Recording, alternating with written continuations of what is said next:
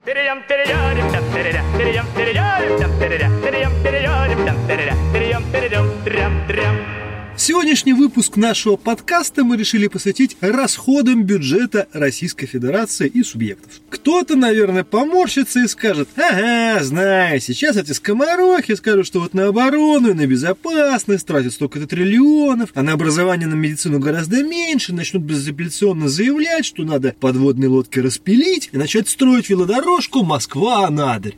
Но нет, мы не будем критиковать сегментирование бюджета. Во-первых, по сравнению со многими странами, Россия не так уж и много тратит на силовые вопросы, как в абсолютных цифрах, так и в относительных. Во-вторых, в определенных условиях оборонный заказ выступает драйвером экономики. В-третьих, какой-нибудь пользователь интернета с невыявленным диагнозом решит, что предложением сократить военный бюджет мы оскорбили ветеранов, а ветераны, как известно сейчас для россиян, идут первее родной мамы. Так что нет, с процентовкой статьи расходов у нас все идеально. Вопрос в другом. Как мы знаем, бюджет РФ формируется в первую очередь из налогов, акцизов и пошлин. В каждой нашей денежной операции есть доля, немалая, которая уходит в государственный бюджет. Затем, по представлению правительства РФ, парламент этот бюджет утверждает и решает, на что доходы бюджета тратить. Фактически, чиновники и парламентарии определяют, куда девается часть денег из наших карманов. И вот тут как раз начинается интересное. Поддержка африканских стран, военные операции в пустыне, государственная поддержка СМИ и финансирование нелепых проектов типа «Русского дома» в Украине, снабжение Лукашенко, поддержка всевозможных синекур типа молодежных парламентов и патриотических спортивных кружков. Казалось бы, столько наших комментаторов пишут, что вот, мол, хотели капитализм, так и получаете. А ведь на практике нет. Ни принцип формирования бюджета, ни значительная часть его статей расходов к капитализму никакого отношения не имеют. Про карман России, поговорим мы сегодня с Павлом Юрьевичем. Коллега, что вы думаете об эффективности расходования государственных средств? А формат у нас по-прежнему цензурный, да? Постараемся, да. да, удержаться в рамках литературного русского языка. Ну, друг мой, я, честно говоря, хочу тебе сказать, что ты начал так интересно про оборонные расходы. Вот я-то, например, считаю, что наоборот у нас недофинансирована оборонная отрасль. Так. У нас э, она недофинансирована не в исключительно армейско-техническом контексте, да, в плане там нового вооружения, новой техники, разработки перспективных видов вооружения и так далее. И второй момент, она, безусловно, недофинансирована в плане социального обеспечения военнослужащих. Это и их заработные платы, там, денежное довольствие, это и деньги, которые они получают за различные надбавки свои, выплаты, которые им положено, и бытовая их жизнь, да, то есть именно условия размещения личного состава, его бытового обслуживания и так далее. Оно, конечно, оставляет желать еще много лучшего. Тут есть куда расти. Ну, так, может быть, не по сеньке шапка просто, как бы, ну, не может Российская Федерация выдержать армию 900 тысяч человек. Значит, надо содержать армию численностью в 500 тысяч человек. Но, видишь, дело в том, что количество вооруженных сил, цифры-то, которые там есть, это же не произвольно взятая с потолка величина. Дело в том, что мы не можем содержать маленькую армию. У нас страна такого размера, что вот с маленькой армией никак здесь. Армия должна, так сказать, равномерно покрывать всю эту огромную территорию. Но тут продолжается принцип, то, что папа, ты будешь меньше пить, нет, сынок, ты будешь меньше есть. Да, вот ты понимаешь, дело в том, что как раз ты правильно упомянул, что у нас в качестве расходов бюджета очень много всякого уходит на те вещи, которые совершенно не нужно тратить. Например? Например, рискну, конечно, вызвать гнев определенных наших пользователей, но я считаю, что вот эти сотни миллионов рублей, которые тратятся у нас каждый год на такие инициативы, как то поддержка казачества.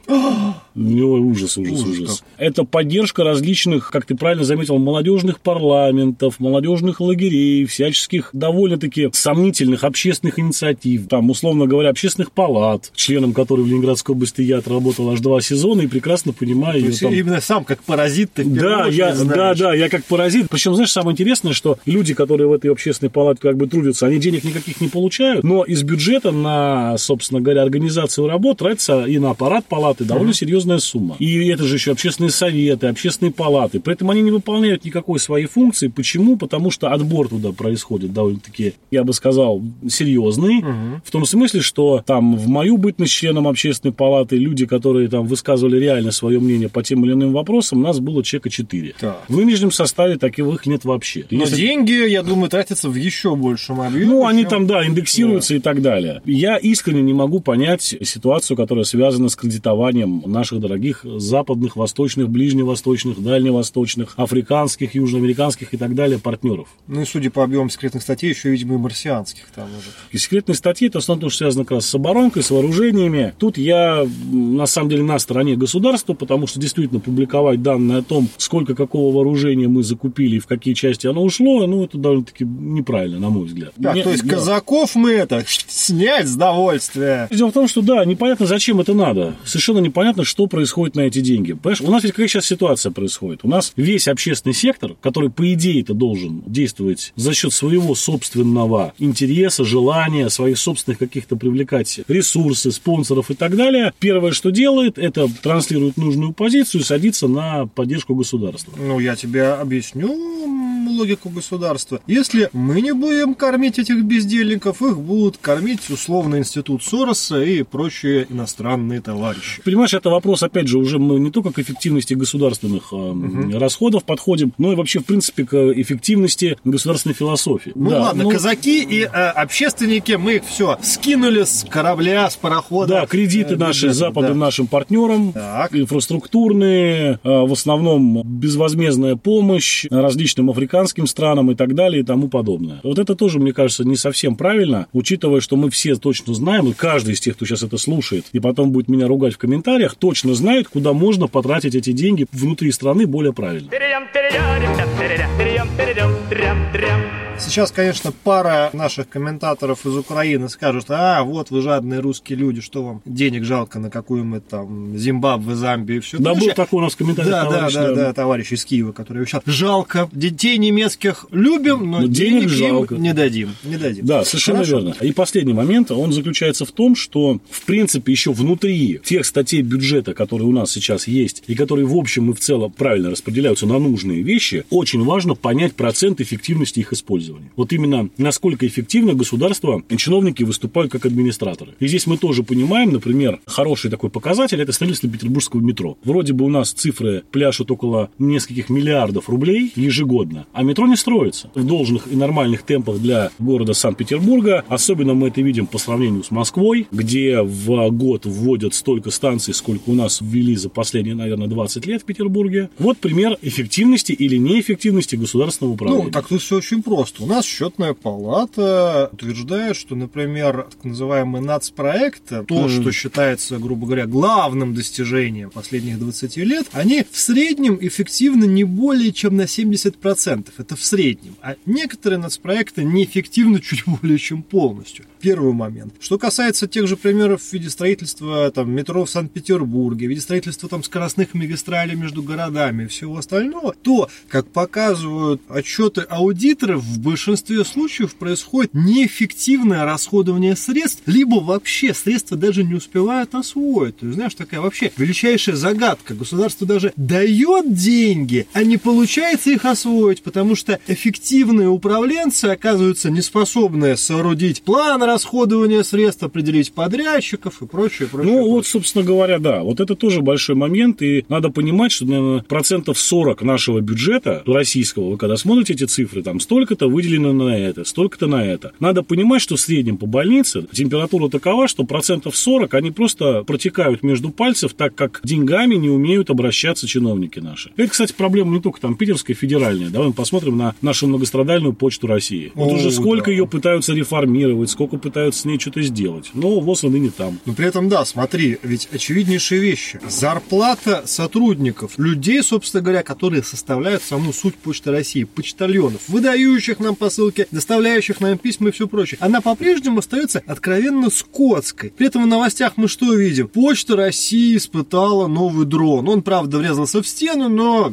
ничего страшного, мы испытаем новый. Почта России испытывает новых роботов. Почта России там поставят какие-нибудь новые ларьки по продаже вина, водки, там, не знаю, легких наркотиков, чего угодно. Но о чем угодно идет речь, кроме как увеличения зарплаты сотрудников. Правда, судя по отчетам и скандалам мы понимаем, что зарплата топ-менеджмента там грандиозная и растет из года в год просто недюжинными темпами. Ну вот как раз тот самый пример неэффективного использования государственных денег в рамках государственного предприятия, когда вместо того, чтобы реально улучшать там условия и зарплаты для людей, нанимать более, может быть, эффективных на эти должности людей, повышать их уровень знаний, их уровень профессиональных компетенций, нам пытаются подсунуть различного рода ерунду типа дронов, роботов-доставщиков, продажи консерв, календариков и что там угодно еще на почте сейчас можно купить, детские игрушки. Вот я заходил последний раз, когда на почту, я обратил внимание, что там что только нету. Кроме покрашенных стен, нормального быстрого обслуживания, да. И довольных лиц э, сотрудников. сотрудников, получающих нормальные деньги за достаточно тяжелую работу. Совершенно верно.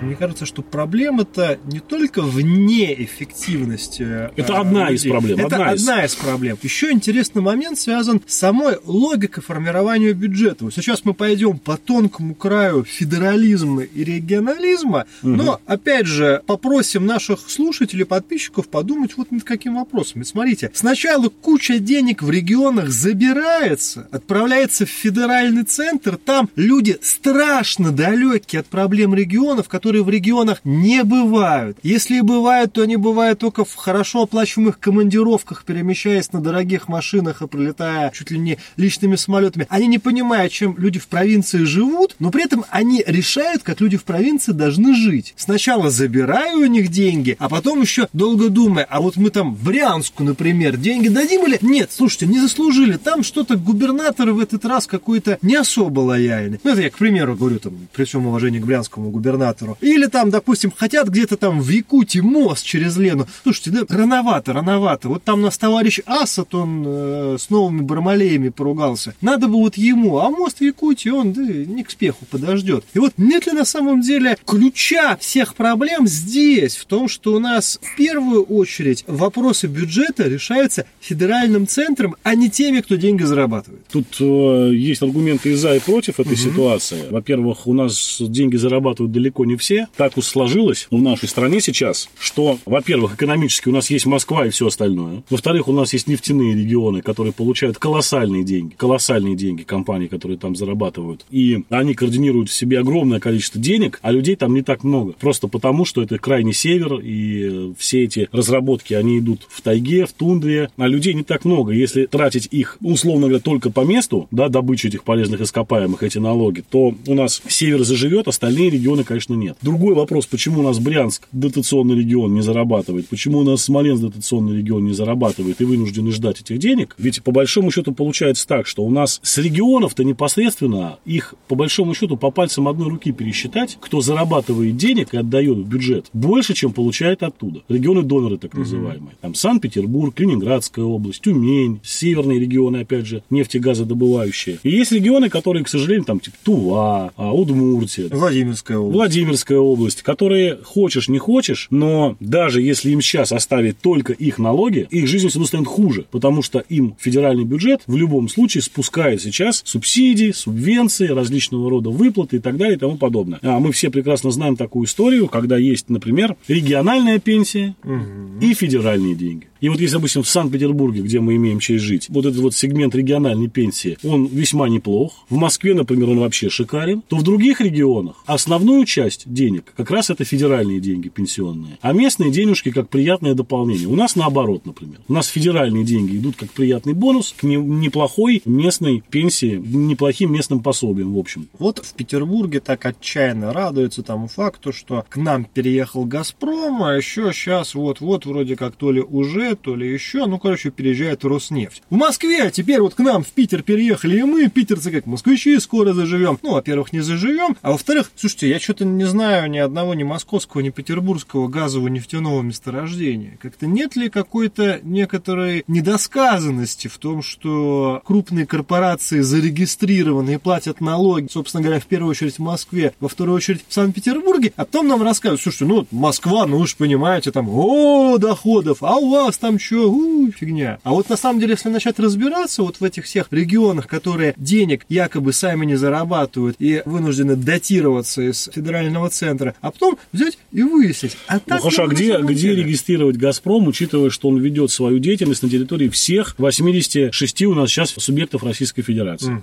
То же самое по Роснефти. Тут очевидно, да, что это должна быть либо столица страны, либо некий какой-то регион на выбор, да, один все равно, в любом случае ты не можешь зарегистрироваться везде сразу. Более того, огромное количество дочек «Газпрома» никуда не переезжает. Да, они как остались по местам своей, так сказать, деятельности, так и остались. И там будут платить налоги. Так что здесь, ну, как бы много в этом вопросе немножко от лукавого. Так а вот смотри, как раз-то речь про то, что многие компании с государственным участием, либо вообще являющиеся государственными, они на самом деле управляются как капиталистические, как частные компании. Хотя на самом деле они эксплуатируют недра всей Российской Федерации и, собственно говоря, согласно Конституции Российской Федерации, эти деньги должны расходоваться не в целях конкретно Москвы, Санкт-Петербурга или какого-то региона еще, а в целях всего народа России. Ну, где это сказано в Конституции, что деньги, которые получены от Нет, недра, Ну, недра, недра, мой ну что, нет, недра принадлежат народу, но это не значит, что деньги от их продажи должны на народ тратиться. Вы искажаете суть нашего основного Хорошо, закона. да, ну я вообще, да, я Нет, э, ситуация следующая. Давай поймем правильно. Что такое «Газпром»? По большому счету, это Министерство газовой промышленности Так.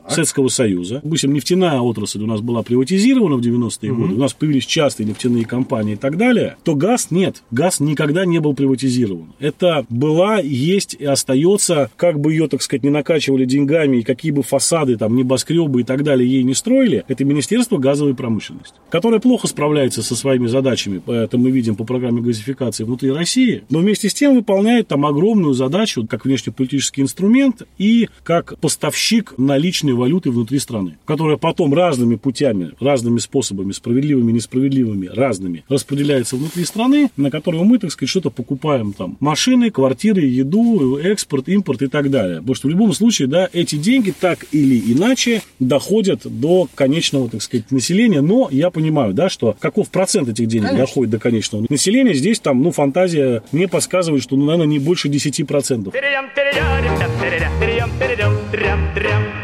Так вот, мы с тобой-то и пришли на самом деле к ответу. У нас в России, как всегда, многие вещи это не то, чем они являются, не то, чем они кажутся. Вот у нас вроде бы Газпром, которая вроде бы нацкорпорация, частная корпорация, а фактически это то же самое Министерство газовой промышленности, только под таким фальш-фасадом. А деньги от него распределяются. Давай так сделаем. как. Это компания государственная, Ага. а деньги распределяются как в частной. Вот. Вот, собственно говоря. Да, соответственно, смотри, вроде бы у нас там какие-то якобы союзники, а де-факто это мы просто их спонсируем, чтобы уязвить, э, например, наших американских партнеров. Вот у нас вроде бы союзное государство, де-факто у нас уже, скажем так, весьма специфический руководитель сопредельной страны, который последовательно нарушает свои собственные законы на наши, между прочим, деньги. Потом нам же за наши же деньги в лицо плюет, напоминаю. У нас, опять же, есть как бы регионы, а на самом деле это вовсе не регионы, а, скажем так, национально-культурная автономия, но за счет того, что они очень много умеют шуметь, мы финансируем их по статье поддержки регионов, а не по статье поддержки кружков, не знаю, там, этнореконструкции, которым бы хватило там всем на круг трех миллионов рублей. У нас есть, условно говоря, казачество и еще всякие организации бывших сотрудников чего угодно, но фактически это собес. Вместо того, чтобы людям платить нормальную пенсию, мы занимаемся вот таким социальным обеспечением.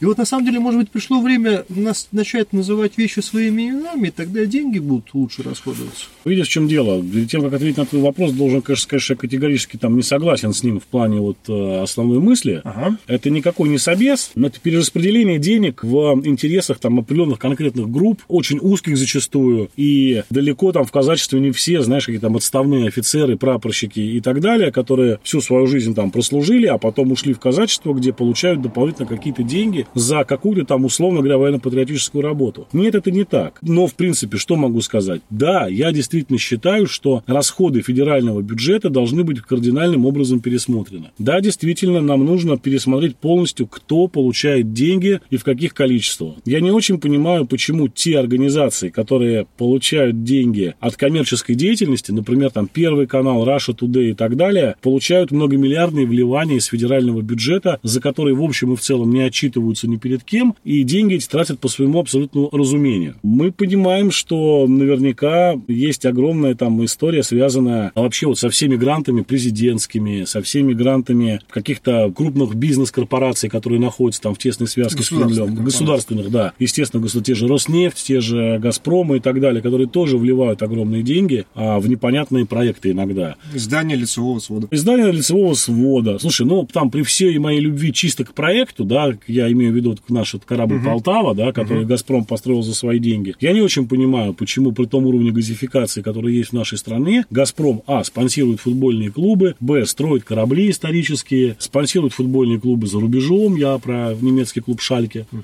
куда ежегодно 300 миллионов евро Газпром отправляет в качестве спонсорской помощи. И много-много-много что еще. То же самое претензии можно предъявить, в общем-то, к любой крупной государственной корпорации. Ну, то есть, в принципе, на самом деле, если по сусекам, что называется, поскрести, мы э, наберем как минимум несколько миллиардов, а то и несколько десятков миллиардов долларов и евро, которые в рублевом эквиваленте превращаются вообще в огромные суммы, способные прокормить что Владимирскую область, что Ингушетию, что на да самом нет, деле дело, метро Санкт-Петербург. Дело не в прокормить. Понимаешь, такая проблема у нас. Очень часто говорят, давайте возьмем вот эти деньги там Фонда национального благосостояния, что угу. тоже, кстати говоря, с точки зрения вот эффективности использования денег большой вопрос. Взять деньги и положить их там в американские облигации, европейские облигации, то есть профинансировав экономику других государств, это довольно-таки интересная история. Я бы, конечно, на месте, так сказать, нашей доблестной контрразведки внимательно посмотрел бы на людей, которые принимали такие решения. И подсунул этот документ Владимиру Владимировичу. Вот, оговорюсь я. Проблема-то в том, что давайте все возьмем и поделим, и, как говоришь, прокормим, да, дадим людям и прокормим. На самом деле нет. Тут вот вопрос это известный, да, притчи про рыбу и удочку. Надо создавать условия для того, чтобы люди сами себя кормили. Русский народ, вся его история, за исключением последних ста лет, показывает, что этот народ, который прекрасно сам справится со всеми проблемами и будет жить достойно и хорошо, если ему особо сильно не мешать. А если государство начнет ему еще и помогать, то есть банально, дать людям дешевый газ в каждый дом, чтобы у людей коммунальные услуги, которые живут там на селе, в частных домах, да и, в общем-то, и в городских домах, чтобы у людей, которые там живут, коммунальные услуги были заведомо там невысокие, недорогие потому что газ дома, он обеспечивает отопление в любую погоду, и э, цена его позволяет, так сказать, э, ни в чем себе не отказывать и не разоряться, в отличие от электричества или любых других видов отопления. А условно... Субсидировать комбикорм, потому что рост не... цены на комбикорм на самом деле гробит сельское хозяйство России последний год. Тут дело в другом, да, дело не в субсидировании цены на комбикорм, дело, в принципе, в развитии отрасли. Да, дело в дешевом кредите, и вот эти деньги, они могут быть там созданы, направлены, грубо говоря, там, на создание какого-нибудь там, в кавычках, в больших христианского судного банка, да, где можно взять под самый низенький процент, ниже инфляционного даже, хорошие деньги на создание своего сельскохозяйственного производства, в том числе крупного. В общем, к этим деньгам есть применение. Мосты, дороги, хорошие новые поезда, реконструкция, в том числе вот этих вот малых аэропортов так, подожди, и так давай далее. мы, на самом деле, в финале предложим нашим уважаемым подписчикам и нашим слушателям вот высказать свои предложения, свои концепции. Я уверен, помимо проклятий, проклятий будет много идей ругани, да. да. Это ну, хорошая идея, да. Я думаю, что каждый из нас, да, знает, на что можно эти деньги, которые у нас улетают в трубу, потратить на что-то более интересное, на что-то более полезное и правильное. И вот если это будет произведено, это произойдет в нашей стране, то, безусловно, уровень нашего благосостояния, уровень нашего счастья, да, и уровень нашего самоуважения, и уровень нашего уважения во всем мире несказанно вырастет намного больше, чем а, может добиться группа наших прекрасных, замечательных ЧВКшников в Сирии, в Африке, любые демарши нашего замечательного министра иностранных дел на любой международной площадке. Собственно говоря, государство, услышь нас и спроси, как тебе тратить наши деньги. С вами было Потешное радио, Павел Овсянко, Илья Чертков. До скорых встреч. Всего хорошего. Трям, трям,